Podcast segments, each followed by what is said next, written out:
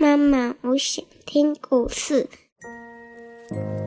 亲爱的小宝贝，你现在可以用你舒服的姿势躺下，眼睛轻轻的闭上，让苹果妈妈一天说一个故事，陪你进入梦乡。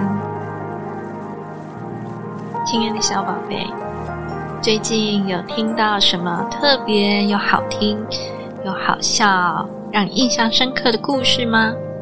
你知道什么是印象深刻吗？就是你会觉得你想要一直重复、重复的听的那种故事。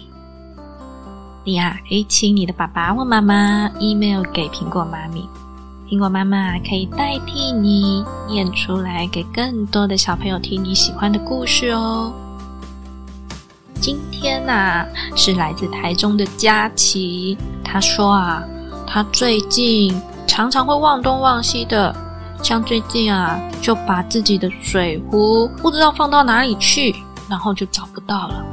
回家的时候啊，还被妈妈念了一顿。所以他说，不知道有没有就是跟记性不好有关、忘东忘西的故事。苹果妈妈啊，刚好有想到一个很有趣的故事哦。今天啊，就来跟大家分享这个故事，叫做《鹅太太洗澡》。这个故事呢是一个美国的故事。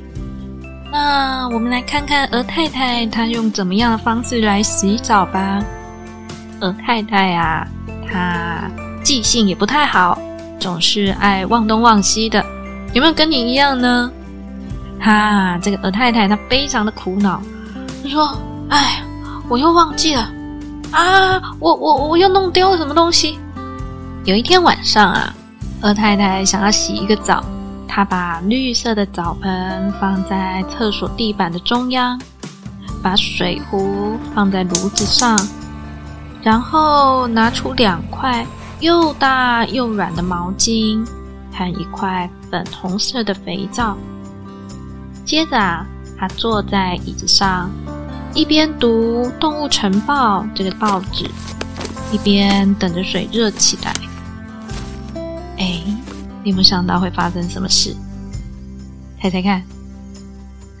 鹅太太啊，读了一则很精彩的故事，一直咯咯咯咯咯咯咯笑的不停。哈，又看了几幅画，又想着夏天要去哪里旅游的事。读着读着，他就把洗澡这件事情啊给忘了。等他想起来的时候啊，他大喊道：“啊，不好不好的，我的水，我的水！”这时候啊，他想起来他还在烧的水，于是就赶紧跑到炉边去看了一下，水已经沸腾了。嗯，正好用来洗澡，还好没有发生什么样重大的意外。他摸着胸口，深深的吸了一口气，说：“啊，还好还好。”他把毛巾、肥皂、衣服、拖鞋。都放在澡盆边的椅子上。哎呀，他突然叫了一下：“我啊，还缺一条浴巾。”他走去拿着一条蓝色的毛巾，上面还绣着漂亮的小花。然后啊，一下扑通跳进了澡盆里。肥皂拿来了，浴巾也在这。可是这不太像洗澡啊。是不是少了什么样子的东西呢？他实在有一点想不起来，自己到底是要做什么？嗯，是要用肥皂擦身体吗？难道用浴巾把我的羽毛擦干？啊，对对对对对对对，就是这样。这个鹅太太真的太有趣了，连洗澡的流程都忘了，就直接跳到水里面去了，忘记搓肥皂了。她开始用浴巾擦着自己的羽毛，一边说：“嗯，洗澡真有趣。”哎，好像跟哪里不太对了，哪里又不对了呢？